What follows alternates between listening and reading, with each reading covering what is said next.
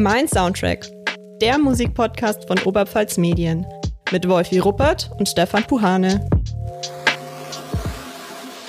Liebe Hörerinnen und Hörer, hallo und herzlich willkommen zu einer neuen Folge des Oberpfalz Medien Podcasts Mein Soundtrack. Ich glaube, ich rede auch gar nicht lange um den heißen Brei rum. Sie ist Schauspielerin, Regisseurin, Drehbuchautorin, Produzentin und für uns beide, Stefan Puhane und mich, Wolfi Ruppert, besonders interessant, Musikerin und gebürtige Irchenritterin.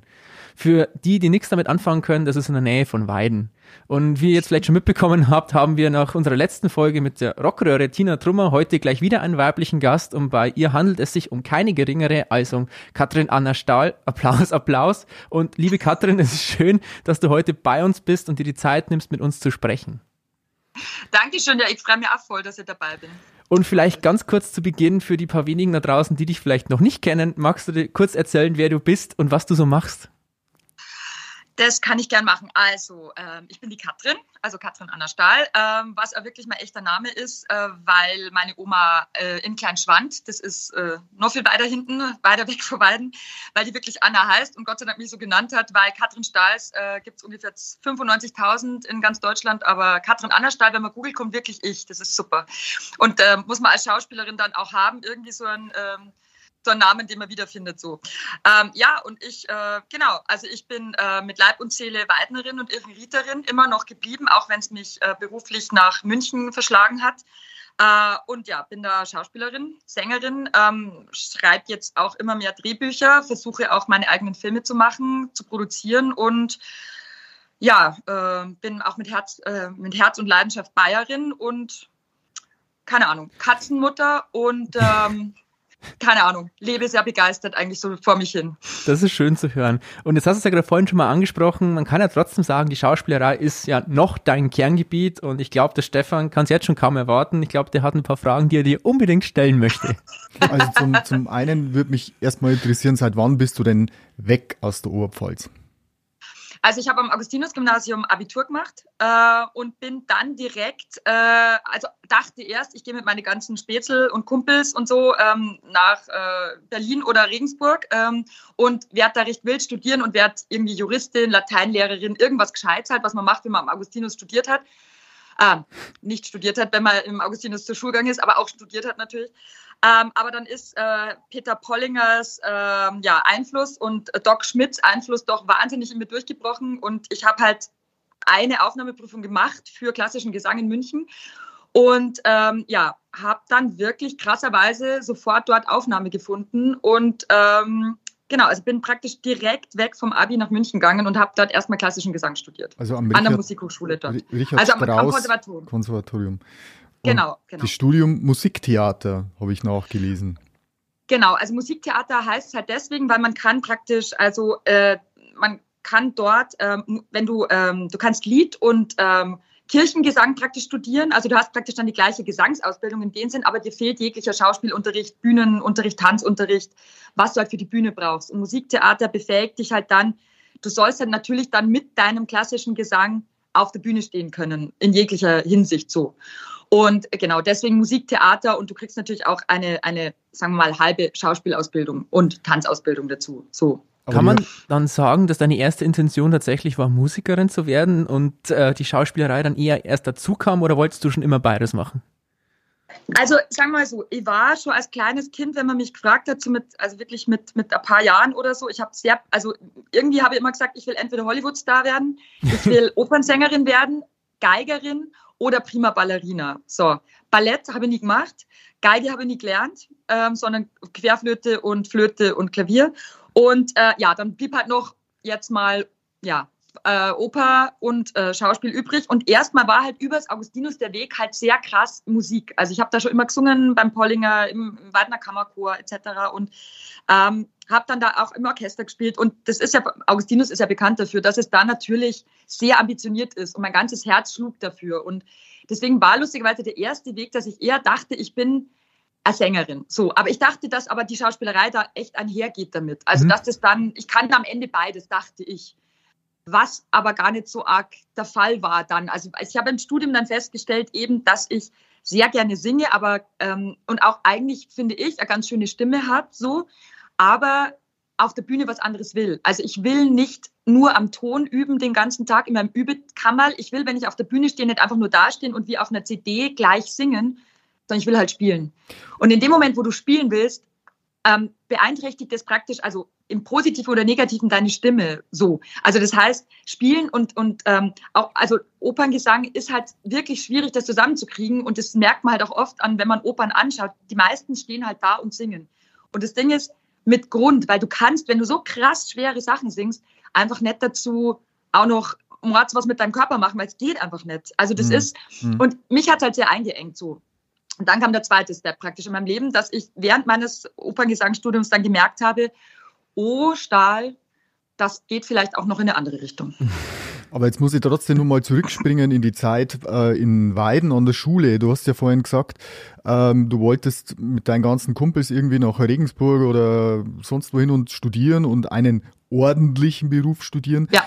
Wann war denn da der Knackpunkt, dass du dich, weil ich glaube, das ist ja jetzt nicht so selbstverständlich, dass man sagt, naja, jetzt werde ich halt doch nicht ähm, Rechtsanwältin, sondern jetzt werde ich Musikerin oder Schauspielerin. Also es gehört sich ja ziemlich viel Mut dazu, diesen Schritt zu tun.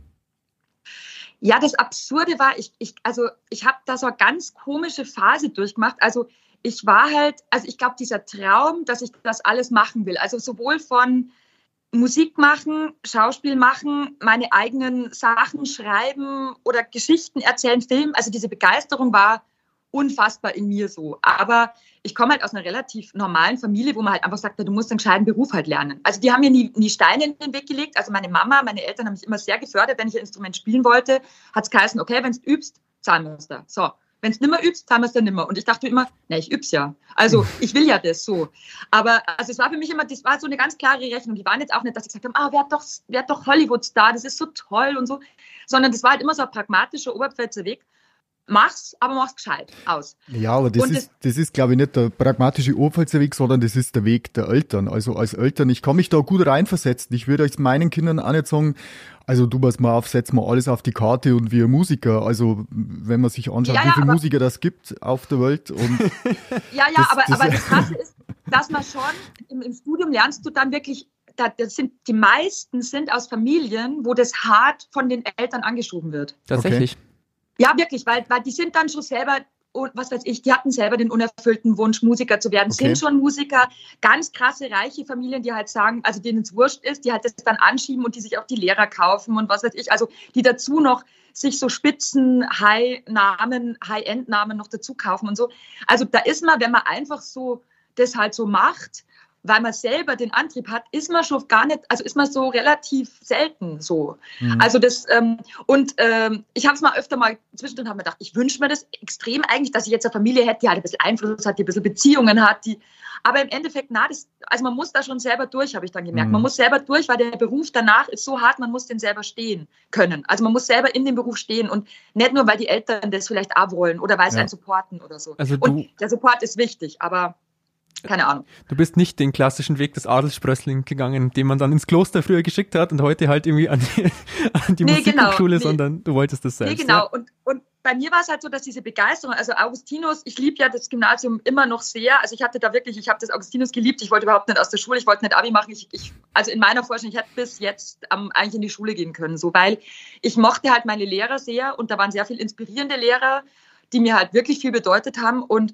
ähm, deswegen dieser Wunsch und auch, also die haben mich schon dazu gebracht, dass ich es im Endeffekt probiert habe. Also ich hatte sehr Angst davor, weil ich mir selber das nicht zugetraut habe, weil ich hatte auch in dem Umfeld auch, mein, ich sage ja auch immer, Weiden ist ein bisschen wie, wie bei den Simpsons, ist wie Springfield. Wir haben ja sehr viele, so klein wir sind, haben wir sehr viele Charaktere, die halt alle immer was Extrems treiben. Und ich hatte halt lauter Freunde und Freundinnen, die halt sehr ja, begabt waren einfach in jeglicher Hinsicht. Ich habe hässliche Gedichte irgendwo im Kornfeld verfilmt und wir haben Theater gespielt.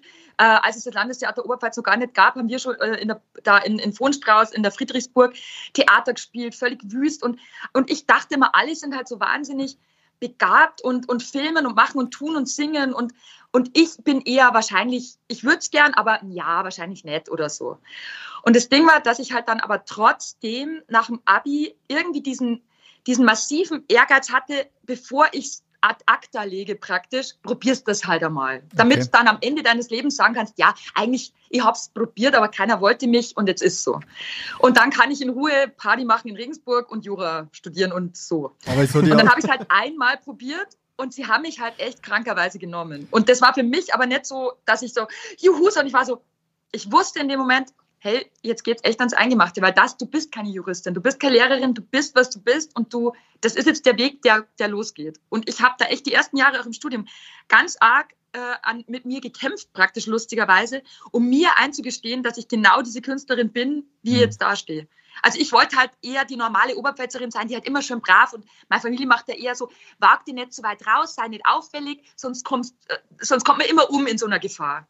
Und was ja, mache ich? Aber hat das, hat das, nicht ein bisschen was mit äh, einer Bescheidenheit und mit einer Demut zu tun? Also, dass man vielleicht selber von sich denkt, ähm, ja, es gibt genügend andere, die vielleicht besser sind, die das besser können und so. Und ähm, ich, ja, ja das kann ja der Obergrenze auch sehr gut. Also, das mhm. ist auch was, was, glaube ich, echt oft ähm, natürlich auch ein bisschen im Weg steht ähm, weil natürlich, also gerade der Schauspielerberuf, also noch als Autorin oder Regisseurin, da kannst du nur irgendwie so in der Ecke stehen und, und halt irgendwie so vor dich hin geißeln oder so. Als Schauspieler musst du halt eigentlich, wenn du halt was willst, wenn du mal einen Namen hast, dann kannst du auch eher im Hintergrund sein. Aber jetzt, mhm. du musst halt schon in den Raum kommen, du musst halt da sein, irgendwie. Dass du natürlich, du musst das, du musst halt da mitmischen wollen. Aber, aber ich finde, da ist halt der, der Schritt zu Fake it till you make it nicht weit, oder? Absolut. Also, das ist auch das, ähm, das total nervig. Da, da, ist man, da ist man eigentlich dann der oder diejenige lieber, die so ein bisschen demütig sich hinten anstellen, als diejenigen, die meinen, sie sind's und haben aber dann eigentlich gar nichts am Kasten, oder? Und ich meine, man sieht's ja, man sieht's ja an dir, bei dir hat's geklappt, ja, obwohl du das eigentlich ähm, so mit langsamen Steps angegangen bist.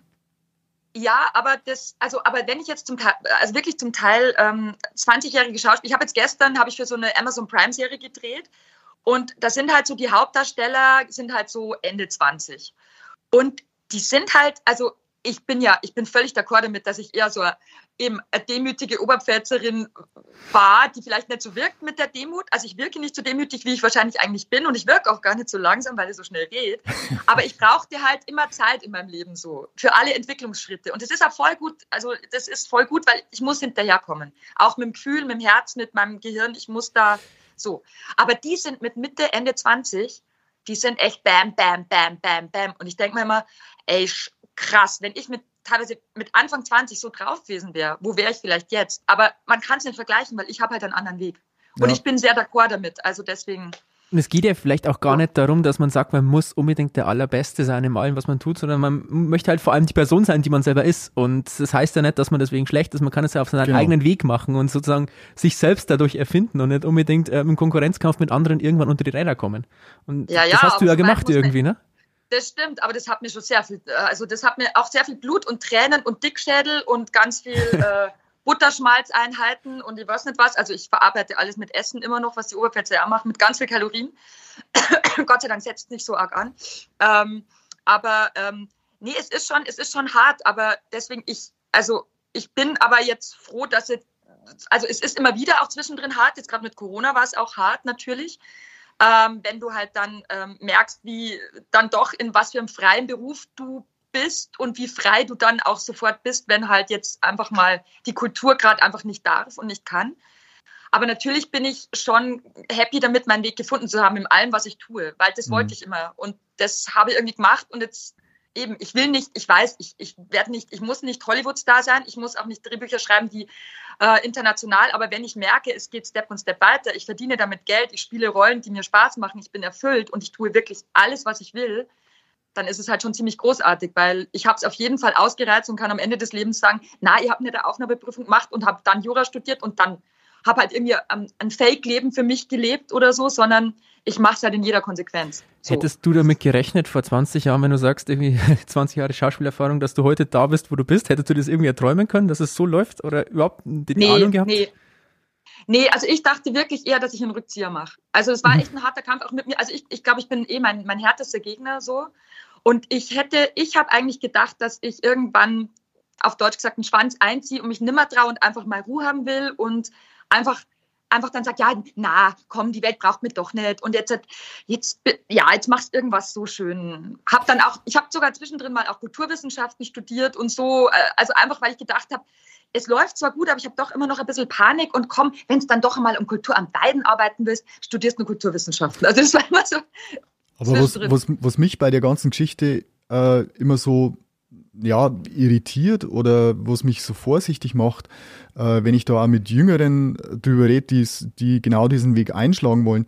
Ähm, ich glaube, dass der Beruf des Musikers oder des Schauspielers am wenigsten planbar ist. Also du kannst ja ähm, ich, in jedem anderen Beruf kannst du dich fortbilden und kannst du dich einfach, ähm, kannst du versuchen, besser zu werden und dann kommst du wahrscheinlich auch an, irgendwann an dein Ziel. Aber ich finde halt als Musiker oder als Schauspieler, es gibt so viele Top-Schauspieler, so viele Top-Musiker, die es aber nicht schaffen und die es eigentlich verdient hätten. Und es gibt wiederum andere, die nichts drauf haben und ganz oben an der Spitze stehen. Und das ist, finde ich, das Verrückte an dem Beruf. Ähm, das mich persönlich irritiert, aber ich kann mir vorstellen, dass ähm, andere gibt, die sagen, das ist genau der Reiz, dass nicht planbar ist. Wie geht's denn dir da? Also ich hatte da echt meinen Weg damit, weil natürlich erstmal nach dem Studium, also ich habe ja dann praktisch klassischen Gesang oder Musiktheater fertig studiert, habe währenddessen dann schon Schauspiel auch gemacht, habe am Ende dann die beiden Ausbildungen gemacht und habe während meiner ganzen Studienzeit ganz viel Praktikum beim Film gemacht. So, das heißt, ich war dann irgendwie so fertig und habe dann gedacht, okay, jetzt schauen wir mal, ob die Welt mich braucht, weil du lernst ja nicht wirklich, du, du machst deine letzte Prüfung und dann, ja, okay. So, und du lernst aber nicht richtig, wie das dann ja läuft. Also, wie gehe ich jetzt, wie komme ich jetzt an der Theater, wie komme ich jetzt vor der Kamera oder hinter der mhm. Kamera oder so. Und ich glaube, dass sich das teilweise auch immer noch in der Ausbildung nicht so richtig geändert hat. Also, weil ich, wenn ich jüngere Kollegen sehe, die mhm. einfach fertig sind und dann sagen, ja, jetzt bin ich hier, jetzt, äh, wo ist die Welt? Und ja, bam. Nach ja, ein paar Monaten ja, merken es. Das, das, ist ja genau so. dieser, dieser Einwand, den auch viele Schüler haben, die sagen, wir, wir bekommen das Wissen eingerichtet, aber wir wissen dann nicht, wenn wir es anstellen, auf ein Amt zu gehen. So, und ja, genau. Glaub, und das, und das ja. ist natürlich in so einem ganz absurd virtuellen Beruf erstmal wie Künstler, weil ich meine, heutzutage kann ja jeder sagen, er ist ein Künstler. Also das heißt, es ist erstmal mega schwierig. Dann musst du dich da halt so langsam so reinfuchsen und dir überlegen, also teilweise, was ich am Anfang auch getrieben habe, das war, was, wenn mich Leute gefragt haben, wo ich, also wie ich mich teilweise selbst dargestellt habe, immer so, äh, wo ich mir denke, oh Mann, na, man hätte mich mal coachen müssen, wie ich halt mit solchen Intendanten rede oder so, weil ich habe denen teilweise erzählt, was ich, also die haben mich gefragt, ja, Frau Stahl, so ungefähr, was wollen Sie denn hier? Und wenn ich jetzt das Theater nicht so ganz richtig gut fand, habe ich dem halt das fast auch gesagt. Also gesagt, na, das will ich nicht spielen, das will ich nicht spielen, das will ich nicht spielen. Ich glaube, ich sehe mich eher so und da und dort. Und dann dachten sie sich wahrscheinlich, ey, die hatten Knall, natürlich wollen wir die nicht. Oder auch zu Castern oder so, wo ich sage, naja, also Telenovela sehe ich mich gar nicht. Heute bin ich schlauer. Du musst erstmal gute Telenovela spielen, weil wenn du gut bist bei Sturm der Liebe, dann geht es auch für dich anderswohin so. Aber das war halt so dieses, der Start, völlig ungeschliffener Rohdiamant, sage ich jetzt mal, keine Ahnung, wann die, wann die Schleifung fertig sein wird, der Schliff. Aber du lernst es halt nicht und deswegen ist es halt so schwer. Und dann musst du halt sehr, sehr hart lernen.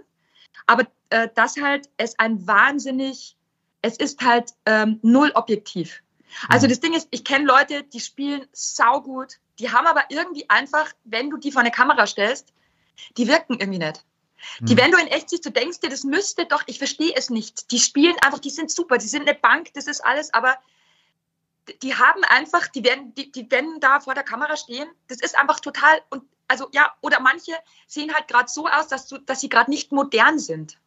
Oder und es halt ist halt ganz geschmäcklerisch, dieser ganze Mist. Und du musst dich damit abfinden, dass es null gerecht ist. Null. Oder halt es ist das vielleicht ist das so, dass, dass ähm, Leute, die künstlerisch gut sind, was man ja nicht selten antrifft, ähm, dann extrem schlecht organisiert sind. Auch noch das dazu. Und du willst halt eigentlich, es gibt ja auch viele Schauspieler, die da nicht, du bist ja nicht unbedingt ein Werbeprofi. Oder äh, eben, das meine ich mit dem Blödsinn, mhm. was ich teilweise verzapft habe, als ich halt jünger war. Ähm, nee, ich habe wirklich Blödsinn verzapft. Und das ist so, ähm, dass du es halt nicht weißt und wie du dich darstellen sollst und kannst. Äh, das bewundere ich jetzt auch teilweise bei jüngeren Schauspielern, wenn ich sie jetzt sehe, dass sie das teilweise schon so total drauf haben, gleich eine PR-Agentur dazu haben und die macht es dann alles. Und dann Warum bam, ist das so? Weil ich glaube, dass, dass die viel fitter sind durch dieses ganze ähm, Instagram, Facebook. Die sind mhm. einfach schon damit aufgewachsen, dass du permanent nach außen gehst. Ja, und dass, dass du dich vielleicht, äh, dass du Kontakte knüpfen kannst dadurch, oder? Viel mehr wie in der Zeit vor den sozialen Medien. Voll. Und dass du natürlich auch sehr fit drin bist, Bildbearbeitung. Du stellst dich gut dar, du machst das, bam, bam. Die kriegen viel mehr mit. Ich meine, äh, ich habe damals noch irgendwie, wenn du was, ich meine, ich wusste schon gar nicht so richtig, wie man das alles macht und wie man da hinkommt zu überhaupt Filmproduktionen. Damals waren ja noch, als ich angefangen habe, war mein Demoband auf, auf einer Videokassette, mein allererstes, habe ich noch. Und es war halt voll schwierig, bis du überhaupt mal deine Szenen auf diesem Videoband hattest, weil wir hatten das geschnitten. Also Video das 2000 war alles ein, wahrscheinlich, wo? Ja, 2000, nein, wirklich 2000. Das war ein riesen Mit VHS. Nein, na, na, war, es war VHS. nee, aber ich dachte im Jahr 2000, aber nein, es Nee. war so 2005. Aber es war halt so ähm, wirklich, ja, einfach, das war halt alles wahnsinnig Ja. schwierig. Und jetzt ist es halt eigentlich so easy. Ich meine, jetzt, ich kann mein, mein Demoband selber schneiden, bam, bam, bam, du synchronisierst ja eh dein Handy Okay. mit dem, du machst schneller Foto, das hat Fotoqualität. Also, es war für mich echt sehr schwer und dann eben dazu noch mit dieser Unsicherheit permanent, da war am- mir aber wieder meine Eltern eine Hilfe und gleichzeitig nicht, aber im Endeffekt eine Hilfe, weil die immer gesagt haben, hey, wir unterstützen dich, mach das und so, wir sind, wir sind da voll bei dir, wir machen uns zwar irgendwie Sorgen, dass das nichts wird, aber äh, mach es, aber hör halt bitte auf, wenn es keinen Sinn mehr macht. Und das ist wirklich bei mir, das sitzt mir immer so im Nacken und das ist aber auch gut so, weil ich kenne so viele Schauspieler, Musiker jetzt hier in München, in Berlin noch viel mehr oder überhaupt, die halt mit einer Hingabe und trotzdem einem großen Schmerz darauf hinarbeiten, dass das irgendwie was wird. Und die werden halt älter und der Schmerz wird nicht geringer und sie haben dann den Nebenjob und noch den und den und den. Und wenn man mal eine blöde Phase hat und einen Nebenjob macht, okay. Aber wenn halt das Leben aus den Jobs besteht und es einfach nichts wird und der Schmerz und die Trauer in den Augen so groß wird, dass das halt eh eigentlich fast unmöglich wird, auch zum Beispiel jemanden zu besetzen, weil man halt schon merkt, der ist halt schon so frustriert davon. Ich habe mir dann immer geschworen, dann muss ich echt aufhören. Also in dem Punkt, da hat meine, haben meine Eltern voll recht, da will ich dann auch aufhören und dann wirklich was ganz was anderes machen. So. Und das hält mich halt immer so dran, dass ich merke, na, es geht, nee, läuft doch, okay, ich habe da wieder den Job, jetzt kriegst, also wenn ich jetzt, jedes Jahr so ein paar Zentimeter so, ein, so ein, meinen Weg gehe, ein bisschen immer höher, so ein bisschen die Leiter, denke immer, alles gut. Wenn es lass, uns, runtergehen wird, anders. lass uns trotzdem mal kurz nochmal zurückgehen. Du hast es gerade schon mal in einem Nebensatz angesprochen. Du hast äh, äh, neben dem Studium oder nach dem Studium ähm, am Konservatorium dann eine Schauspielausbildung gemacht Ja. ähm, in der Otto Falkenberg Schule. Nee, also das war, ich habe praktisch, äh, also am Konservatorium, ähm, es war so, ich, ähm, ich habe am Konservatorium angefangen zu studieren mit klassischem Gesang, also Musiktheater. Und dann wurde, kam schon in sich, dass das äh, Konservatorium aufgelöst wird. Also das wurde praktisch eingegliedert in die Musikhochschule München. Mhm. Und in dieser Phase war es so ein bisschen schwierig zu studieren, weil, also wir konnten da noch fertig studieren, mussten aber schon an der Musikhochschule praktisch, wo dann die Theaterakademie gegründet wurde, die August Eberding, wurde praktisch, wurden wir da schon eingegliedert und mussten da unsere Prüfungen immer machen und mussten da auch Kurse belegen. Das heißt, ich habe schon eigentlich an der Musikhochschule studiert. So, habe da gemerkt, ich will eigentlich ähm, mehr in Richtung äh, Schauspiel. Ich habe mal ein Jahr pausiert in meinem Gesangsstudium, weil ich auch Stimmprobleme hatte, weil das irgendwie alles gar nicht mehr funktioniert hat. Und in der Zeit habe ich mir Lehrer an der Falkenberg gesucht, was ja eine sehr tolle Schule ist, und Mhm. habe da praktisch privat angefangen, Schauspielunterricht zu nehmen. Noch dazu zu meinem Studium, weil mir Okay. das zu wenig war. Und weil ich wirklich ausreizen wollte. Also ich habe da eine Aufnahmeprüfung gemacht, aber eher so halt wirklich unvorbereitet und bin da einfach nur so hin und habe aber dann danach praktisch mit einem äh, Lehrer dort, der gesagt hat, hey, komm halt zu- zum Unterricht und so. Und das habe ich dann gemacht und habe und hab dann entschieden, hey, mir bedeutet aber das Gesang immer noch, der, also Gesangslaufbahn immer noch so viel oder das Studium, ich Hm. mache das fertig und mache dazu Schauspiel. Du, du hast Genau. doch, ähm, also man kann glaube ich schon so sagen, dass du den meisten über den Film bekannt bist, über, über deine Rollen, die du im Kino, im Fernsehen gespielt hast. Aber du hast auch Ja. sehr viele Engagements an Theatern gehabt. ich habe eigentlich, also als ich dann praktisch fertig war, habe ich ähm, erstmal, ähm, war mein absoluter Traum und der war es halt immer so, ich will auf die Bühne. So. Und ich hatte sehr viel hinter den Kulissen beim Film praktisch gearbeitet und Praktikum auch so gemacht und habe da immer gemerkt, dass mich Film so stresst, weil es halt nicht durchgeht. Man spielt nicht ein Stück am Stück Mhm. und man ist nicht vor Publikum, sondern Mhm. diese ganze Technik und die Schauspieler stehen bloß auf der Markierung und warten, dass das Licht passt. Das heißt, nach dem Studium war mir klar, na, ich will jetzt, jetzt muss ich erstmal tausendprozentig probieren, ob sie mich auf der Bühne brauchen. Und habe dann da alles dran gesetzt und habe dann eigentlich wirklich fast die ersten zehn, naja, sagen wir 18, acht oder zehn Jahre habe ich wirklich einfach nur unbedingt, äh, äh, also das mit der Bühne forciert und habe das auch gemacht. Also habe auch eigentlich immer, immer, immer gespielt. Wo und habe sonst eigentlich auch nichts anderes gemacht. Also, man, also ich war wirklich, also ich war ähm, nie wirklich fest jahrelang an einem Theater, lustigerweise, aber gar nicht, weil ich das nicht wollte, sondern weil es sich nie so ergeben hat und weil ich es eigentlich wahnsinnig aufregend fand, immer an verschiedene Theater zu kommen. So und bei mir ging es los mit einem, mit äh, äh, lustigerweise in der Staatsoper unter den Linden. Da habe ich irgendwie gleich fast angefangen damit. In Berlin hatte ich direkt nach dem, nach dem Studium ein äh, Engagement. Das war dann, ging dann ein paar Spielzeiten. Also ich war ein paar Spielzeiten praktisch in Berlin und habe dieses Stück gespielt, Blume von Hawaii. Ähm, und von dort aus hat mich die Regisseurin dann zum Beispiel mit nach Cottbus genommen oder nach Bonn ans, ans Theater. Ich war in, in Hamburg habe ich gespielt, in, ähm, in, in ähm, Bregenz habe ich gespielt, ähm, ich habe in, in, in, München gespielt. Also ich war wirklich, also rauf und runter. So, ich war auf Theatertournee im ganzen deutschsprachigen Raum. Also ich war wirklich an sehr, sehr vielen Theatern. So Stuttgart habe ich ganz lang gespielt, auch immer wieder. Aber dann hat es dich trotzdem wieder mehr zum Film hingezogen. Kann man das so sagen oder wie hat sich das ja, also entwickelt?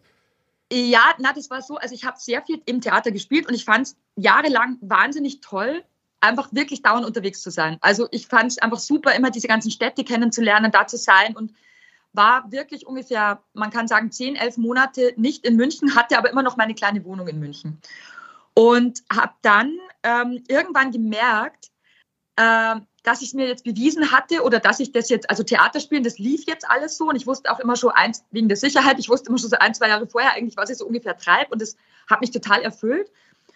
Und habe aber immer so meine, äh, in München dann so eben meine Kollegen oder irgendwas so, ähm, die wussten immer gar nicht so richtig, was ich so mache und die waren dann alle schon eher so, hatten sich halt auch zum Richtung Film hin entwickelt, so Schauspielkollegen und ich habe dann gemerkt, irgendwie waren so zwei Dinge. Erstens mal hat mich auf einmal das, ich wollte auf einmal irgendwo mal ankommen in der Stadt. Also ich habe gemerkt in München eben, ich will jetzt da mal eher sein, ich will mal in München spielen, ich will da eher mal sowas aufbauen, dass man da so und, und auch mal daheim sein, was weiß ich, bei meinem Freund sein, einfach in, in, in München leben, was ich einfach jahrelang nicht hatte, weil ich nur rumgezogen bin.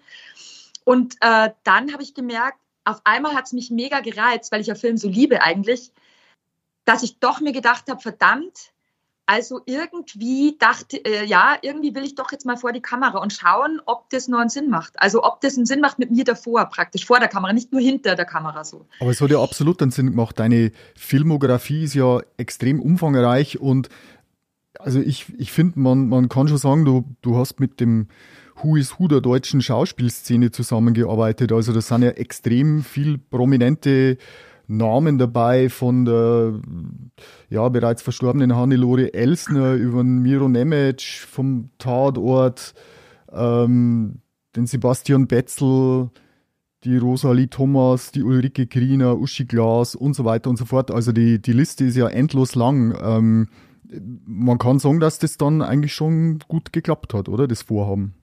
Also es, es, es war steinig so, weil natürlich gerade im Filmbereich wartet wirklich gar keiner auf noch einen Schauspieler so erstmal. Okay. Ähm, das ist schon, also da muss, also das, das bedeutet dann schon, also ich bin wirklich nach München zurück und habe erstmal auch ein Jahr lang, glaube ich, fast gar nichts gemacht, habe eben wirklich wieder einen Nebenjob angefangen und aber mir war es halt wichtig, einfach in München zu bleiben und dann lieber halt in einem Café zu arbeiten und halt aber verfügbar zu sein für das, was da kommt oder so oder auch nicht.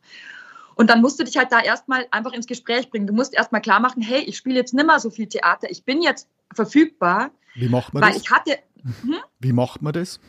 Naja, also im besten Fall sucht man sich halt eine Agentur, die aber, wenn du natürlich nur Theater, also ich hatte jahrelang eine Agentur, aber die hat mich halt, irgendwann hat die Agentur gesagt, also ich hatte eine Berliner Agentur, sogar eine ganz gute, nur irgendwann nach Jahren Theater, wo sie mich praktisch nicht vermitteln konnten, weil immer wenn ich eine Anfrage hatte, habe ich halt, war ich halt ausgebucht. Also ich hatte halt nie Zeit zu drehen.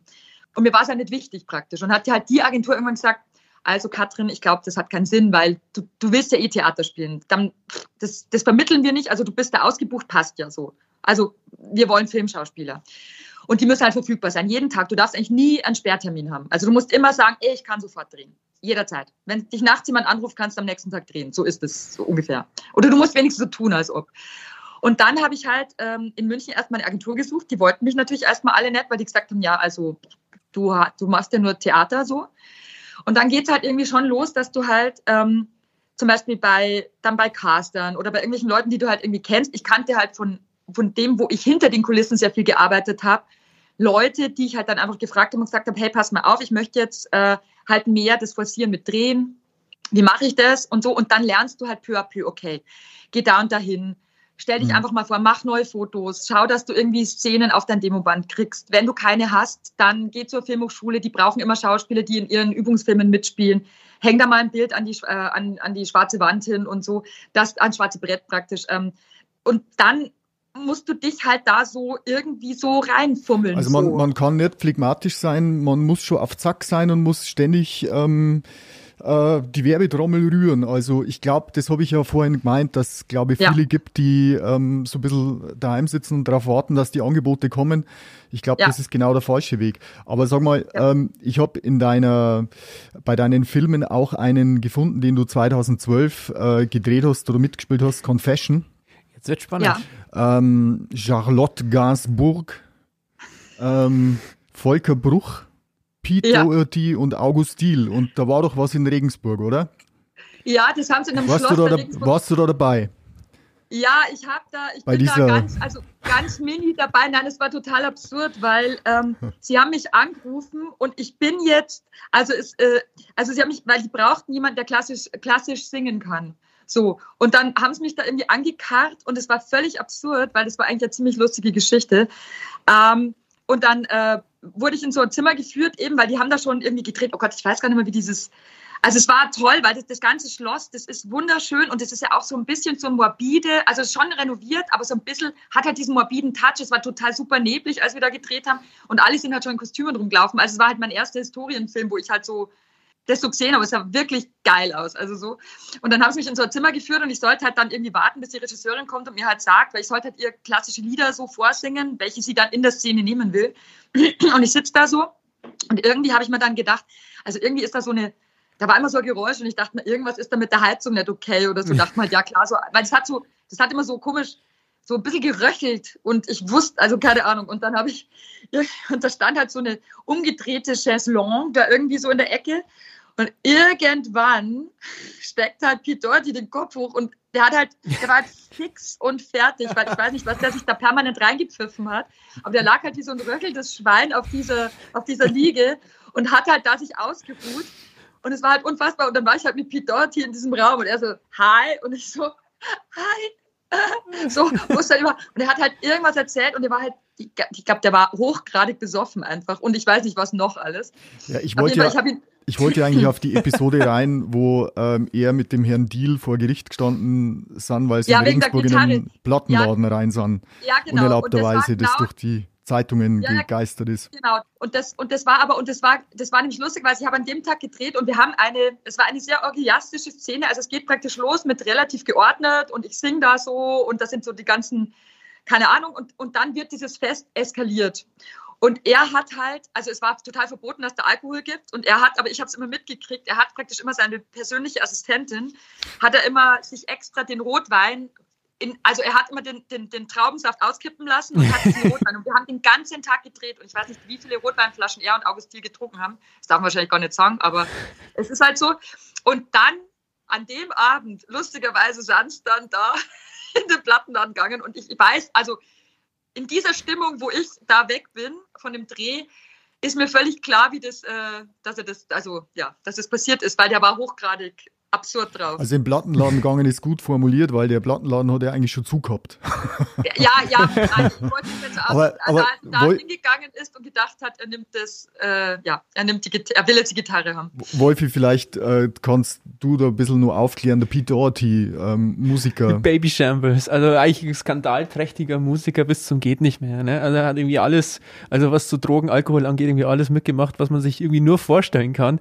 Und Katrin, hast, Katrin, hast du eigentlich dann irgendwie danach nochmal Kontakt mit ihm gehabt? Weil es ist ja, im Grunde genommen ist er auch so einer, der ist ja einfach nur bekannt, weil er so, so eine Type ist, wie er halt eben ist. So, seid ihr irgendwie in Kontakt geblieben oder war das wirklich Nein. nur ein Tag?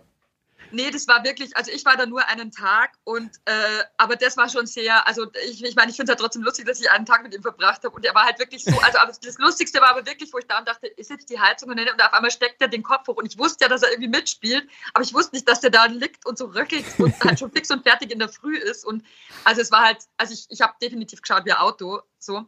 Und nein, aber es war halt natürlich sehr lustig, dann das weiterhin zu verfolgen, ähm, wie dann das auch der, der Plattenladen, das war ja dann nicht zu seinem schlechtesten, glaube ich. Der Plattenladen war ja dann relativ berühmt. Also habe ich dann gehört, dann dachte ich mir wieder, ach, ist doch lustig, dann ist ja auch okay. Nein, aber die waren halt da, auch die Regisseurin, die haben halt da, auch mit August Diel, die haben halt eigentlich diesen Film in echt dann auch weitergelebt. Also das okay. war halt, also das, das ist natürlich dann, das war schon ein bisschen so Hollywood, weil du dir halt denkst, ja, das war halt totaler Exzess. Und auch die Komparsen, die da halt länger da waren und so, weil es gab ja sehr viele von diesen Partys und die haben ja halt, also das waren ja dann so Regensburger Studenten und so, die halt da so mitgespielt haben, die haben halt auch gemeint, das war halt tagelang einfach wie, wie wenn du auf so einem Festival bist, halt im völligen Rausch permanent. So. und das ist schon beeindruckend auch, weil der hat halt natürlich, dem ist das alles, also äh, es ist so, dass du dir erstmal denkst, boah, der ist ganz schön, also jetzt mal auf Deutsch, der war halt total aufgeschwemmt und wirklich weiß und sah natürlich furchtbar aus, weil der halt echt sich das echt gegeben hat mhm. die ganze Zeit. Und, aber das Lustige ist, wenn der dann doch trotzdem spielt und es ist dann schon beeindruckend mit, mit einer, was für einer, ja, also es ist, also mit einer kompletten Zerstörer, also auch selbstzerstörerischen Art und Weise, die aber mhm. dann trotzdem ja so Rock oder, weiß ich nicht, so Musiker dann, also mit einer also das ist dann schon sehr beeindruckend wieder, wenn man ihm dabei zuschaut, wie krass er ist, weil das siehst du im echten Leben ja. Mhm. Ich kenne wenig Leute, die so sind. Das hat eine Anziehung und was Abstoßendes gleichzeitig. Also auf mich so. Weil das ist halt schon, du merkst halt, das ist so, auch, auch, wenn er das gespielt hat, der ist halt so pur und so völlig grenzenlos in jeglicher Äußerung. Also du kannst eigentlich fast gar nicht mit ihm arbeiten, aber wenn du ihn, wenn du ihn dazu bringst, dass er das halt macht, dann ist es halt natürlich so pur und so wahnsinnig alles, dass es schon wieder so gut ist. Also es ist halt völlig, also mich beeindruckt halt sowas, weil ich meine Kunst, naja, für die Kunst, wie viele sind da wahnsinnig von Musikern, Schauspielern, wo du einfach sagst, du musst eigentlich so eine gewisse Art von, äh, du musst ein bisschen irre sein, dass du halt ähm, so, so real dann auch bist. Ja. Also es ist schon beeindruckend, aber auch irre. Also man will so nicht leben. Katrin, eine Frage noch, und zwar, ähm, was die Schauspielerei betrifft. Ähm, du schreibst ja auch selber. Du verfasst Drehbücher, du arbeitest auch hinter der Kamera, fürs Regie. Ähm, ein Stück war letzte Ausfahrt Weiden Ost, das so ja. ein bisschen klingt wie eine Abrechnung mit der ehemaligen Heimat. Mhm. Auch prominent besetzt mit dem, mit dem Miro Nemec, mit Bartic vom Tatort und ähm, mit Stefan Moore, der ja unter anderem über Nockerberg äh, recht bekannt worden ist. Erzähl mal da drüber und wie das, äh, ob du momentan einfach äh, an anderen Projekten schreibst und wie sehr die, die Schreiberei auch zu dir gehört. Also das war ja praktisch äh, eigentlich so ein Meilenstein, das war 2008 und das war eben so an dem Punkt, wo ich eigentlich eben sehr viel so beim, beim, beim Film hinter den Kulissen gearbeitet habe, sehr viel Theater gespielt habe und eigentlich gedacht habe, eben vor der, also vor der Kamera brauche ich mich jetzt nicht, aber hinter der Kamera habe ich halt so viel gearbeitet und ich habe dann immer noch so ein bisschen geliebäugelt, so ungefähr, gehst auf die Filmhochschule oder nicht. Und dann haben eben Freunde von mir gesagt, bei denen ich sehr, also äh, bei denen ich sehr viel Praktikum auch gemacht habe oder die halt durch, durch meine ganzen, äh, durch meine Jobs da kennengelernt habe, hey, pass mal auf, Katrin, du warst so viel an Filmsets jetzt, mach jetzt deinen Film. Du redest die ganze Zeit drüber und du brauchst die Filmhochschule im Endeffekt nicht, wenn du es jetzt einfach mal machst, weil wie ein Film funktioniert, weißt du jetzt. Du hast Tag und Nacht und Wochen und Monate da verbracht. Und wenn du das willst, schreib was, red nicht nur drüber, mach's. Und dann äh, war ich so, okay, ja, stimmt, die haben recht. Und dann war das halt so, okay, dann mache ich es jetzt. Und es lagen halt immer, ich habe so, so Büchlein, ganz viele, da stehen immer meine ganzen Ideen drin, schon immer, also bevor ich überhaupt äh, irgendwann mal Filme machen wollte, hatte ich schon Ideen aufgeschrieben. Und eigentlich letzte Ausfahrt bei den Ost war eigentlich gar keine Ab Abrechnung, sondern lustigerweise haben drei Geschichten, die in meinem Freundeskreis passiert sind, irgendwie sind da einfach nur zusammengeschwommen, praktisch zu einem absurden Ringelreihen in der Oberpfalz. Und natürlich muss es auch oberpfälzisch sein, weil ich denke, Oberpfalz ist viel zu unterrepräsentiert. Und ähm, ja, im Endeffekt, wir wollten eigentlich erst einen mini kleinen Film machen. Also wir haben halt irgendwie gesagt, na ja, Also dann war die Larissa Görner noch dabei, die kommt ja aus, aus Luhe praktisch. Ähm, und die hat halt auch äh, in Richtung gerade bei Filmproduktionen in München so, so gearbeitet und haben halt, und sie hat dann gesagt, weißt du was, ich produziere das, ist doch super. Und pass mal auf, und irgendwie brauchen wir ein bisschen Geld. Wir gehen zur Filmförderung äh, in München und vielleicht kriegen wir ja 2000 Euro so.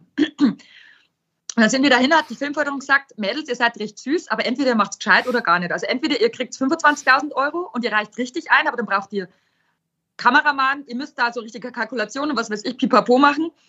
Und, aber 2.000 Euro vergeben wir nicht, weil das brauchen wir nicht. Also so, ihr macht es gescheit. So, und, die, und, und, und das Drehbuch ist lustig, bringt eine gescheite Kalkulation und dann machen wir es gescheit.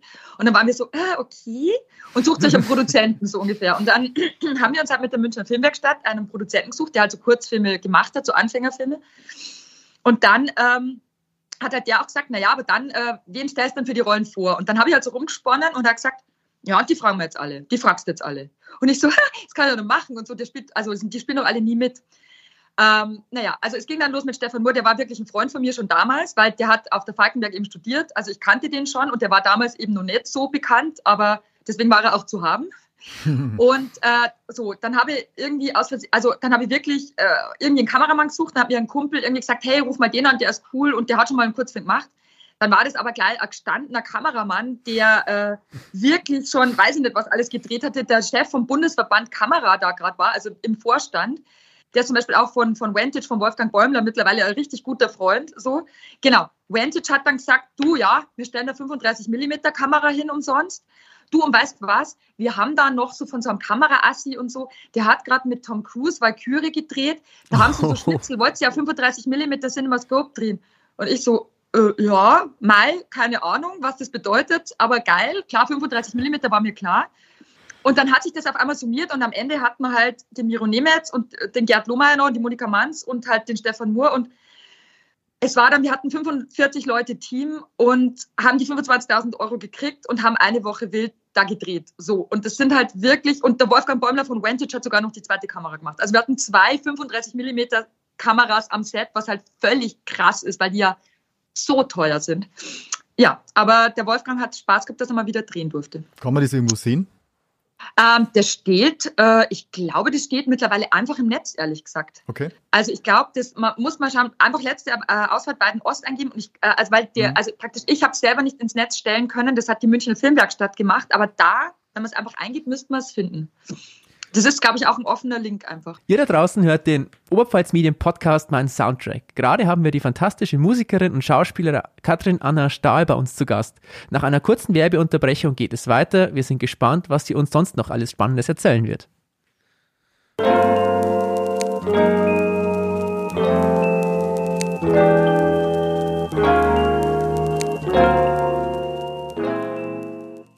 Hey Stefan, wie lange bist du eigentlich schon bei Oberpfalz Medien? Boah, Wolfi, das ist eine gute Frage. Also, das ist schon sehr, sehr lange her. Ich würde mal sagen, über 30 Jahre. Also, genau genommen vier Jahre bevor du auf die Welt gekommen bist. Okay, wow.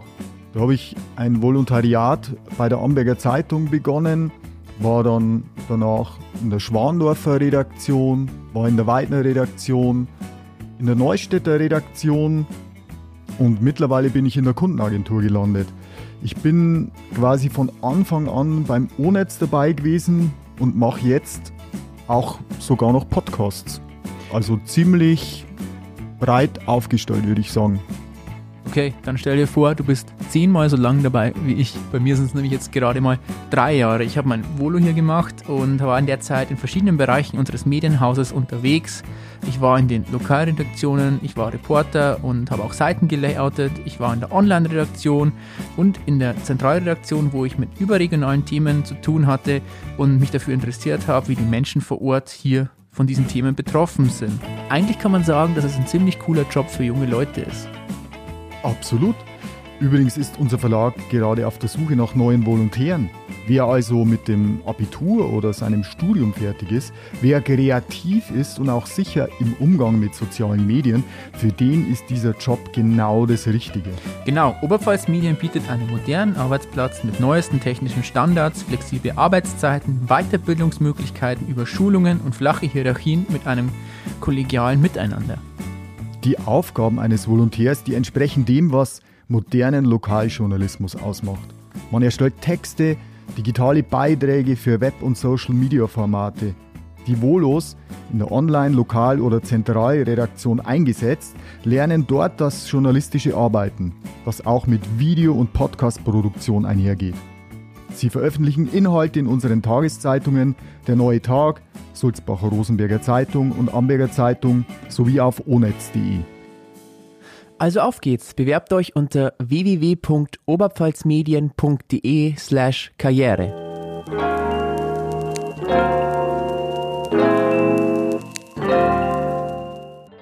Und das sind wir wieder beim Oberpfalz Medien Podcast, mein Soundtrack mit meinem Kollegen Stefan Puhane und mir, Wolfi Ruppert. Wir haben heute die Schauspielerin, Regisseurin, Drehbuchautorin Katrin Anna Stahl bei uns im Gespräch. Und Katrin, jetzt hast du es ja gerade vorhin schon mal angesprochen, ähm, es kann nie schaden, wenn ein Schauspieler auf seiner Liste vielleicht auch mal die Telenovela gespielt hat. Und ich glaube, den Punkt kannst du auch abhaken, weil das hast du gemacht. Ähm, die ja. Frage ist aber, ich habe ein Interview äh, mit dir gefunden ähm, vom BR. Darin hast du gesagt, dass wenn dein Engagement da endet, du dich wieder anderen Sachen widmen möchtest, dementsprechend auch wieder mehr der Musik, deinem Herzensprojekt, kann man in gewisser Weise sagen.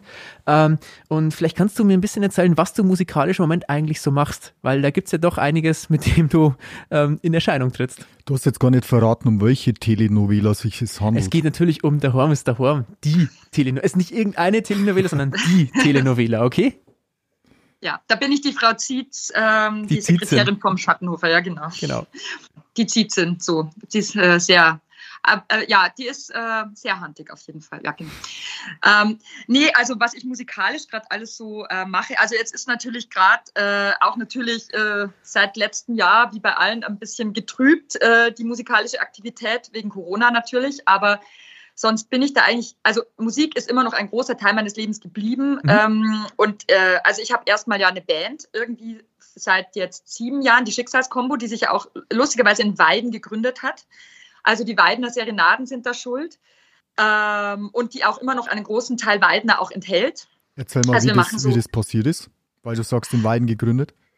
Ähm, ja, genau. Also, Nee, es war so, dass praktisch ich eine Anfrage bekommen habe äh, von den Serenaden in Weiden praktisch, äh, so ob wir da, ob ich da nicht irgendwie mal, ich bin doch eine Tochter der Stadt so ungefähr, ob ich da nicht irgendwas mache. Und ich habe doch Gesang studiert, ob ich nicht eine italienische Operettennacht oder whatever machen könnte oder irgendwas so. Und dann habe ich gesagt, mh, mm, nö, mm, bin, also das ist nicht so mein Ding. Ich bin jetzt auch eher Schauspielerin. Ich bin jetzt auch nimmer so, also ich möchte jetzt auch keinen Operettenabend oder irgendwas. Also ich mag Operette, aber ich nie, wusste ich jetzt nicht so. Und dann war, hm, kannst du da nicht was einfallen lassen oder irgendwie? Und dann habe ich eigentlich erstmal abgelehnt und gesagt, nee, gibt es jetzt gerade akut nichts so. Und dann bin ich aber heim und habe, ich habe schon immer den Traum gehabt, dass ich eigentlich meine eigene Combo gründe und zwar also so eine Mischung aus Band und also Theatermusik ähm, so, so, so aller, weiß ich nicht, so wie Tim Fischer, Georgette, ähm, weiß ich nicht, Geschwister Pfister oder, oder halt einfach die, die so viel von praktisch Theatermusik und trotzdem elektronischer Musik, die ich auch sehr liebe, dass, das, dass man das alles so eine ganz wilde Crossover-Mischung macht mit alten Schlagern, mit Operette etc., was ich halt in einer ganz wilden Mischung noch sonst nicht so gehört habe. Aber was klingt halt, aber schon verrückt. Also es klingt sehr verrückt, auch mit Seemannsliedern etc. Und es kommt dir halt am Theater, lustigerweise bei Theatermusik, kommt dir das öfter mal unter, dass so ganz verrückte Konstellationen gemacht werden. Und ich dachte mir immer, wieso das nicht in eine Band packen, in eine Combo und auch wirklich Kostüme tragen und ja. Und dann habe ich irgendwie ein paar Leute gefragt, mit denen ich halt in Weiden schon Musik gemacht hatte und die aber alle in München sind, weil ich dachte, das muss, also ich komme halt da musikalisch dann doch her und es sind die meisten, wo ich halt wusste, hey, die machen vielleicht, die haben auch mit zu Weiden die Verbindung, die machen diesen Fets mit und habe halt die gefragt und dann waren die alle so, Freilichkattel, Mama, super. Und Perfekt, dann war es so sofort. krass. Ja, so sofort irgendwie. Und es klang halt alles verrückt. Die hatten auch mit diesem, also jetzt mit Operette, alten Schlagern oder Seemannsliedern und der ganzen Mischung war so, hm, aber haben gesagt, mach mal. Und dann dachte ich mir, ach, wie, wie lustig so. Und dann haben wir, äh, habe ich in München noch ein paar Leute gefragt und dann haben wir das zusammengeschustert, haben dreimal geprobt. Völlig mit, jeder hat, also wirklich, jeder hat gespielt, was er gedacht hat. Wir haben immer die Lieder ein paar Mal durchgemacht. Dann habe ich irgendwie so eine Rahmenhandlung geschrieben, weil ich dachte, ich will halt auch so, eben wie so Georgette, die, die, äh, die baut ihren Abend auch immer so auf, dass es wirklich so eine Handlung hat und da singt sie ihre ganzen Lieder so rein, so die Sösenhaft und so. das mache ich jetzt einfach auch. Dann habe ich irgend sowas geschrieben von einer Reise mit dem Schiff und wir sind Matrosen und wir fahren von der Oberpfalz bis nach Indien und keine Ahnung und auf der Reise passiert uns alles Mögliche. Und dann haben wir das nach drei Proben bei den Serenaden aufgeführt. Es waren irgendwie 800 Leute da und danach waren wir so völlig euphorisch, dass wir gesagt haben, also und ich habe dann mir dann auch auf die Schnelle noch einen Namen ausgedacht, Schicksalskombo, weil ich dachte, es ist totales Schicksal, wer jetzt da spielt und was wir spielen und überhaupt. Und Schicksalskombo hört sich auch so schön dramatisch an und nach Theaterband.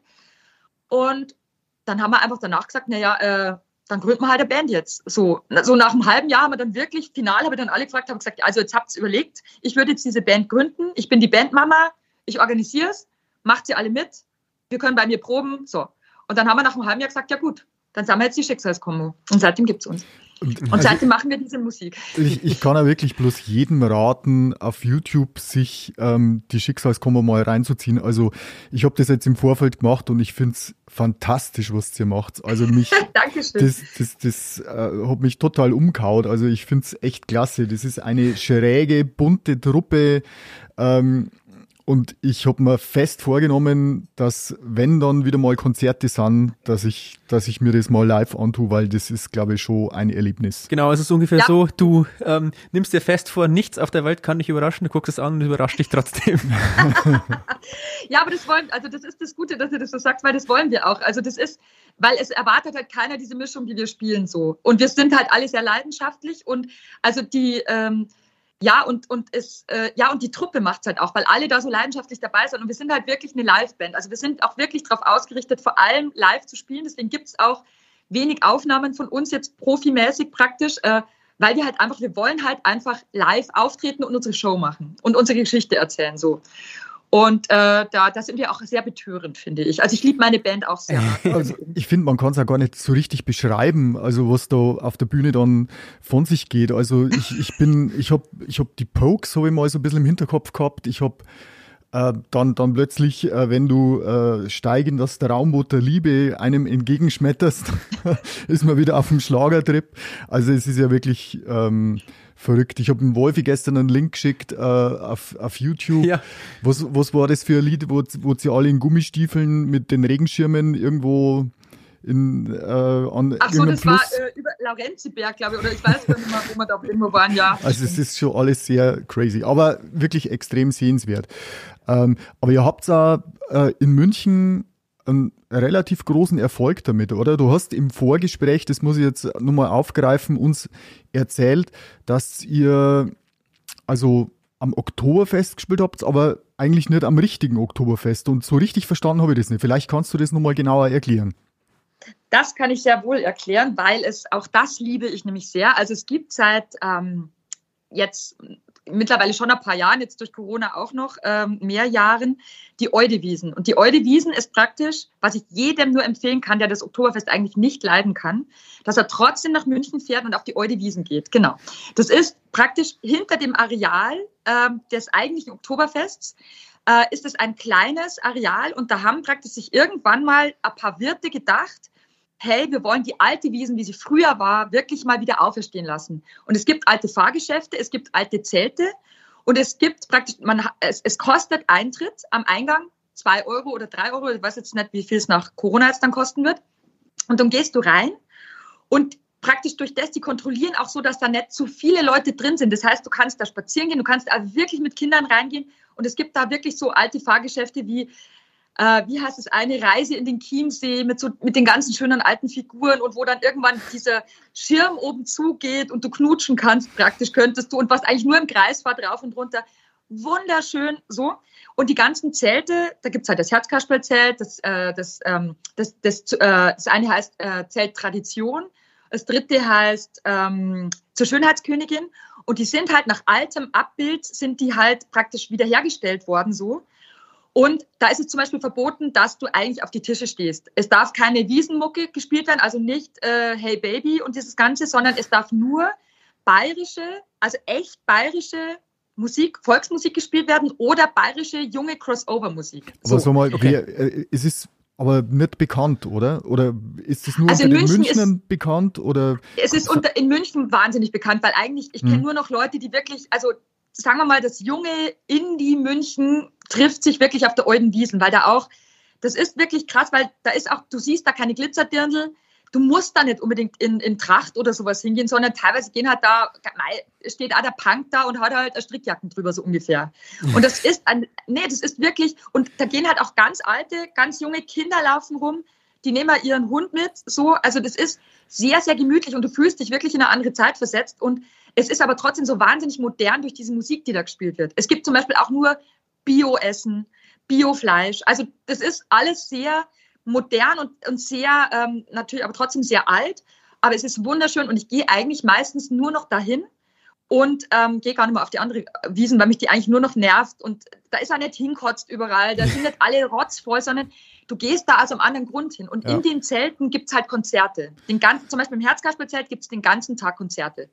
Also da spielt dann einmal, keine Ahnung, Labras Banda oder Pam Pam Ida oder weiß ich nicht. Also das, und die, die haben halt so Stundenslots und da gibt es einen Tanzboden, was es in die anderen großen Zelte ja auch nicht gibt, in, von der normalen Wiesen. Und wenn wirklich dann so richtige Volksmusik ist, dann tanzen halt da auch alle miteinander. Also Männlein mit Männlein, Weiblein mit Weiblein, alle gemischt. Und äh, äh, die Schwublattler treten auf. Ich weiß nicht, ob ihr die kennt. Ich liebe sie sehr. Ich habe schon mit ihnen auf der Bühne gestanden. Es ist eine, eine schwule Sch äh, Schwublattlergruppe. Die haben jetzt auch gerade den Innovationspreis Volkskultur gewonnen die proben in so einer alten Kirche in München, im, unten im, äh, haben die so ihre Probenräume unter der Kirche. Und die sagen einfach, das ist wirklich also eine sehr, sehr, ähm, äh, ja, ganz großartige Veranstaltung einfach, weil es sehr tolerant ist, sehr frei und eigentlich alles verbindet, was das Positive an der Wiesen sein könnte. Jetzt, wenn du noch sagst, dass die Wirte vielleicht die Massen auch ganz voll machen, dann. Also die haben schon, also die sind trotzdem, ein Wirt ist ein Wirt. Aber ich kenne ich kenn zwei Wirte von, also ich kenne den Wirt von der Schönheitskönigin und ich kenne den Wirt von der, äh, von der, vom Herzkasperlzelt persönlich, weil der eine, also der Betty Bachmeier hat auch das Fraunhofer, wo wir auch mit der Schicksalskombo schon oft gespielt haben, also das Wirtshaus im Fraunhofer. Und ähm, der Peter Reichert, der halt die, ähm, die, äh, Schönheitskönigin hatte, den kenne ich lustigerweise auch, weil es wieder vom Hofbräuhaus, der Schwager ist. Und ich kenne die Chefs, auch mittlerweile die jungen Chefs vom Hofbräuhaus, weil das darf man auch zum Beispiel gar nicht unterschätzen. Das Hofbräuhaus muss ich mal Werbung dafür machen. Seit die eine junge neue Leitung haben, investieren die wahnsinnig in, in, in, in junge Leute, also in Künstler, in Musiker. Und da geht teilweise, ähm, also machen sie Musikantenstammtische etc. etc., was nichts damit zu tun hat, was man mit dem Bild ein, des Hofbrauhauses in München eigentlich Negatives verbindet. Mhm. Also ich bin mittlerweile so oft im Hofbrauhaus, weil die wirklich, wenn du da Musiker bist und irgendwie dann bist du da eigentlich echt mittlerweile gut aufgehoben, weil da so viel entsteht und die das so anschieben, dass die eben von diesem Image runterkommen. Aber die, Schicksals die, ja. die, die Schicksalskombo ist in München mittlerweile ein Begriff. Ja, doch.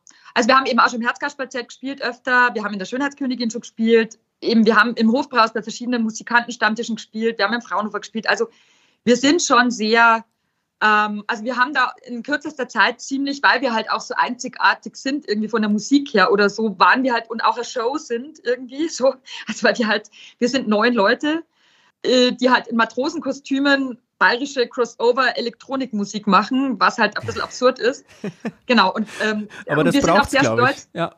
Hm? Genau das braucht es, glaube ich. Aber ja, es das, muss ein bisschen absurd sein, damit es gut funktionieren kann. Genau, und wir haben es überhaupt nicht überlegt, sondern haben es halt einfach nur so gemacht. Und äh, also und diesen Innovationspreis Volkskultur haben wir auch gewonnen 2015. Also sehr schnell nach unserer Gründung haben wir den gekriegt, weil wir halt irgendwie so und da sind wir sehr stolz drauf. Und ihr, ihr seid halt alles auch exzellente Musiker. Und ich glaube einfach, dass du so ein Projekt nur dann machen kannst, wenn du dein Instrument oder deine Stimme beherrschst, weil äh, ansonsten wird's wirklich Klamauk. Aber so wird's halt ja, nee, richtig. Du musst, du musst es gut machen, weil ja. sonst, also wenn du absurd mit noch nicht wirklich gut, dann, dann denkt jeder nur, das ist halt Dilettantismus. Aber du musst halt dann das Absurde halt auch gut bedienen können. so. Genau. genau. Ähm, in, in Weiden, du hast es ja angesprochen, äh, deine ehemaligen Musikerkollegen ist, äh, aus Weiden. Ähm, du hast ja in Weiden auch schon Musik gemacht. Erzähl ja. doch mal. Also ich habe natürlich in Weiden immer äh, am Augustinus eben in einem Orchester, Chor, Kammerchor, Pollinger rauf und runter und, ähm, und habe dann auch aus meinem Augustinus-Gymnasium heraus kam ja dann auch äh, so eben die Bekanntschaft mit dem Alex Wassermann, der ja dann schon immer unsere Schulband hatte und dem Olli Seibert und dem Martin Stark die ja dann ähm, mich, als ich zarte 16 war, gefragt, ob ich Background-Sängerin bei Wild Boy Hands and the Pontiacs machen will und Soul Sister Katie werde, mit der Toni Nomayo zusammen, die immer Brown Sugar Tony war, so. ähm, nach dem Lied, das sie natürlich auch immer singen. Die ist glaube ich, immer nur dabei, ja?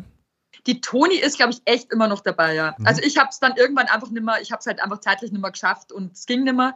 Aber es war wirklich, also die, also das war wirklich die erste Band, in der ich war, wo es wirklich so, wo ich gelernt habe, was eine Band ist. Und es handelt sich, wie mir der Stefan schon gesagt hat, weil ich komme ja nicht aus Weiden, wirklich um eine absolute Kultband, ja, aus, aus der Gegend. Ja, okay. ja, nee, die mhm. ist wirklich, die lieben alle den Soul, unfassbar und die spielen halt wirklich, und es geht auch wirklich ab und ich glaube, da habe ich auch das Lieben gelernt, dass halt ungefähr zehn Leute auf der Bühne stehen, weil das macht halt sofort immer sofort echt eine große, äh, wirklich was her und wir haben auch da schon mit der Band wirklich geile Auftritte gehabt. Also ich weiß noch damals, wir hatten da irgendwie die, also als ich schon praktisch als ich dazugekommen bin, haben die schon immer, zum Beispiel in vier Jahreszeiten äh, im, in München, in einem wirklichen Luxushotel, haben die immer da den Weihnachtsball gespielt.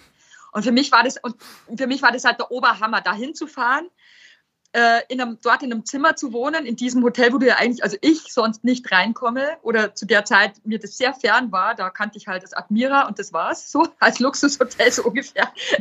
nee, aber äh, und dann kommst du halt rein und dann in diesem Riesensaal und dann spielst du halt da in Paillettenkleid irgendwie da, die, also das war einfach geil, das war richtig geil und die, also wirklich fette Auftritte und eine gut organisierte Band, die halt auch immer wahnsinnig viel Herzblut auf der Bühne hatten. Und deshalb, das war sehr beeindruckend. Und ich, ich glaube, um das äh, richtig einzuordnen, äh, 90er Jahre war so die ähm, Zeit, wo es mit Wildpaw Heinz losge losgegangen ist.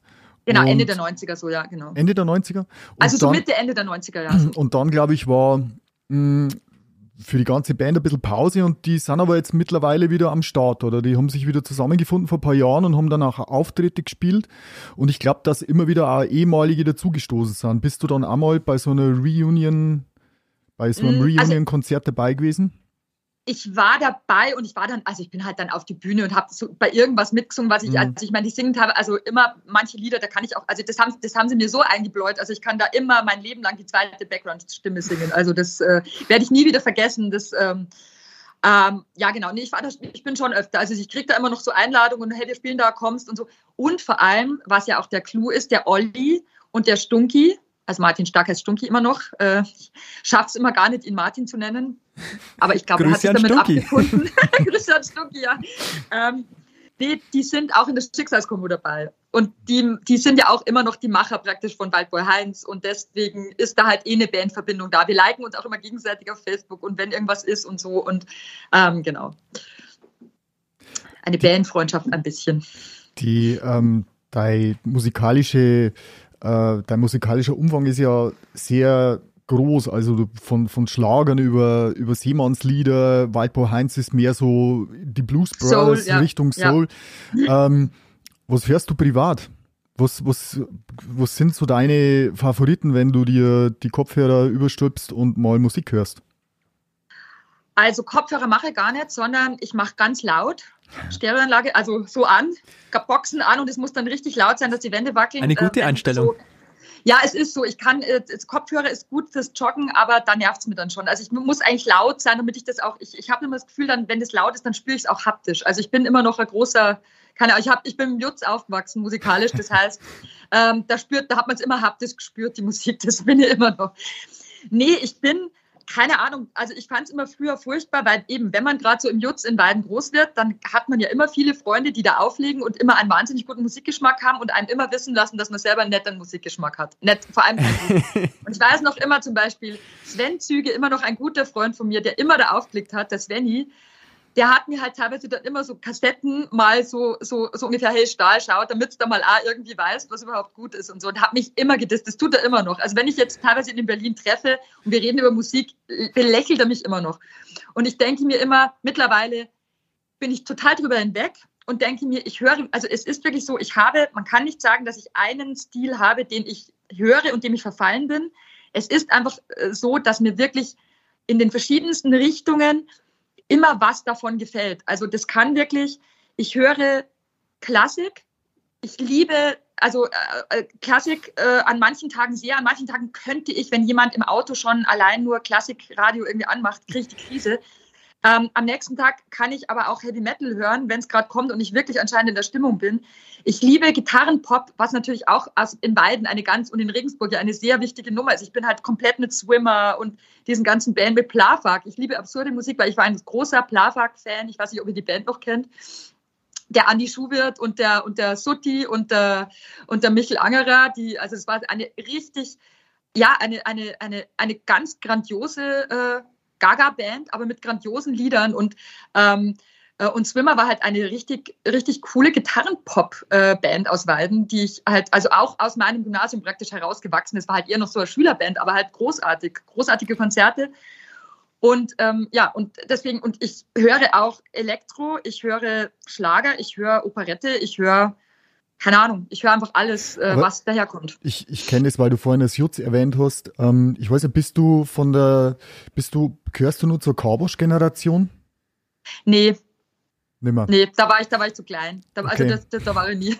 Na, weil mir, mir persönlich ist sogar äh, im, also mich hat der Ralf Mörle, der Karbosch Betreiber und DJ extrem beeinflusst mit seiner Musik. Und ich glaube, das ist ähnlich wie du jetzt das beim, beim Jutz beschrieben hast. Einfach, wo du als Jugendlicher hingehst, ähm, die Musik bleibt dann irgendwo hängen oder mit der wächst ja, du dann also auf. The, The Cure zum Beispiel, ganz große Nummer. Cure, Bob Marley. Also ich habe total Reggae rauf und runter natürlich, weil Jutz ist auch Reggae. Ich habe Cure etc., alles, was da läuft, deine mhm. Lakaien, keine, also alles, was einfach in der Jutz-Disco läuft. Äh, ich gehe auch jedes Jahr immer noch an Weihnachten in, ins Jutz. Also das ist, ähm, das werde ich wahrscheinlich bis ich 80 bin. Und gehe da in die Jutz-Disco und tanze auf alles immer noch. Mir, mir fällt jetzt da zum Beispiel eine gute, eine gute Auftrittslocation für euch ein, beziehungsweise ein guter, ähm, ja, Promoter oder wenn man so sagen will, äh, die sagt doch wahrscheinlich auch das Weidner Syndikat was. Ja, ja. Genau, und da haben wir nämlich in unserer vorletzten Folge haben wir die Syndikatmacher da gehabt, den Lukas Höllerer, Bruder von Michael Höllerer, mit dem du ja auch ja. schon gedreht hast. Ja. Ähm, die Welt ist so klein. Und, und ja. ich weiß nicht, ob du irgendwelche Syndikatsachen schon mal dir angesehen hast, ähm, wenn du in Weiden warst. Also die bringen ja auch fantastische Sachen her. Das, also ich finde, dass die Schicksalskombo da reinpassen würde wie die Faust aufs Auge. Ja, nein, ich kenne ja den Lucky lustigerweise. Also der Michel ist ja praktisch einer meiner so alten, besten Freunde, mit denen ich aufgewachsen bin. Michels Papa, der Christian, ja leider letztes ja. Jahr, der Christian, der leider verstorben ist schon, aber der war mit meiner Mama in der Schule. Also das heißt, ich verfolge die, ich follow der Familie Höllerer schon sehr lange. Und der Lucke war halt immer der Kleine und jetzt ist er mittlerweile der Macher in Weiden so. Ähm, nein, ich finde das grandios, was die mit der Sünde machen. Also ich finde es total geil, weil es war wirklich, es gab dazwischen, als ich dann irgendwann mal eben aus Weiden weg war, gab es so eine Phase, da war in Weiden, hatte ich immer das Gefühl, oh, was kommt jetzt? Jetzt bin ich weg. Und dann ging es so ein bisschen bergab. Also ich hatte, also einfach von der Kultur, die da so war und von die Leute und keiner wollte mehr da bleiben. Und es ging alles so ein bisschen, das Jutz war immer so cool und ich war dann immer so traurig, weil ich dachte, oh nein. Und auf einmal schwingen die sich auf und sagen, ja. hey, jetzt machen wir was. Und das fand ich so cool. Schon von den Anfängen an war es einfach grandios, was sie tun. Aber die, also ich glaube, das Syndikat, wenn es sich nicht gegründet hätte, also das waren schon so ein bisschen die Retter. Äh, Sag ja, aber das war Musikszene. So, wow. Mhm. Und, und ich habe ja immer dann mit dem Luke also geredet und er immer so, äh, so wie, wie der Matthias Winter eigentlich auch für das Landestheater Oberpfalz. Du brauchst halt mal zwei so Visionäre oder so Gruppen, die sich bilden und einfach sagen, na, wir gehen jetzt nicht ganz weit weg, sondern wir bleiben ja. da. Es ist uns wichtig, ich baue jetzt mal im Nichts was auf. Und dann hast du einfach auf einmal ein Landestheater Oberpfalz und eine Theaterszene und dann hast du eine Musikszene in beiden. Und das gab es ja früher auch, bloß dazwischen drin war, haben halt die Leute gefehlt. Und deswegen, ich bin, ich finde, also wenn ich immer erzähle, was in beiden alles los ist, dann sagen immer alle, was ist das für eine eben, wie der Simpsons-Stadt, keine Ahnung, was, was ist bei euch los, dass jeder irgendwie dann doch so speziell ist und dann auch so Spezielles entsteht. Aber ich muss halt sagen, ich bin mega stolz auf, auf mein Weiden, wie ich es halt immer nur nenne, weil ich halt finde, dass das soll erst einmal eine Kleinstadt haben, alles, was wir haben. Ja. Also auch diese Kneipenszenerie und alles. Also das ist schon großartig. Nee, und natürlich, also ich kenne den Luke, also der hat halt, äh, der hat auch immer, der macht ja auch den, den, den, den Schaffer Hof und so. Da hat er eben auch schon, also vor Corona haben wir da immer geredet, jetzt spitzt halt da mal und jetzt machen wir das einmal und schauen wir mal. Ja, also alles nach Corona irgendwann mal, keine Ahnung. So, muss man halt mal schauen. Aber klar, das ist, also ich finde, äh, was der Luke macht und die alle auch ganz großartig. Ich bin auch gespannt, was, ähm, wir haben ja jetzt auch bei uns im Dorf in Irchenried ja die Brauerei Molter. Das ist ja auch so Lucke Höllerer Freund. Und äh, die wollen ja jetzt da zum Beispiel, also ich, ich hoffe, ich sage jetzt nichts Falsches, aber ähm, wir haben, äh, die haben ja da einen wunderschönen, eigentlich auch so einen Wirtsgarten, der ja noch nie wirklich benutzt wurde, nicht seit ich lebe, bei der Brauerei dran. Und es soll ja jetzt auch wirklich, das mit Live-Musik und alles soll ja da auch aufgebaut werden. Also ich glaube, da wird, da entsteht was richtig Cooles in irgendwie. Naja, aber wenn, also die Schicksalskombo dann irgendwann mal in irgendein Ried spielt, dann wird sich ja der Kreis schließen, oder? Absolut, das ist eigentlich, also wir haben bei denen gedreht, ich weiß nicht, ob Sie das mitgekriegt haben, mit dem Stoffel Well, da, der ist ja, da gab es so eine Sendung vor, ah, ja, glaube ich, drei Wochen wurde mhm. die ausge, ausgestrahlt, mhm. die hat in Weiden so gedreht und dann haben sie eben uns gefragt, ob wir in der Brauerei oben im Dachstuhl mit dem Stoffel Well jammen.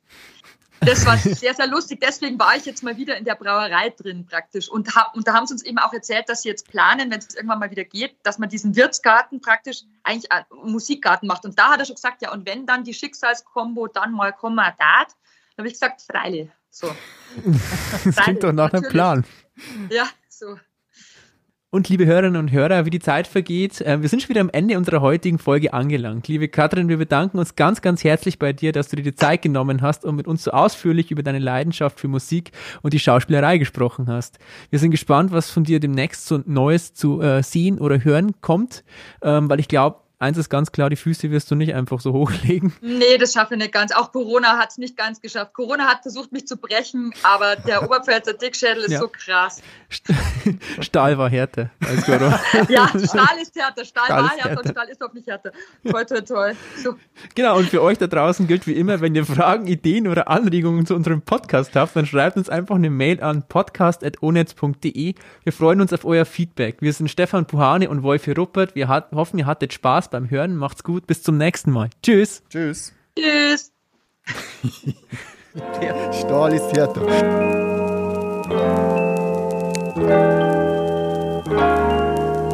Thank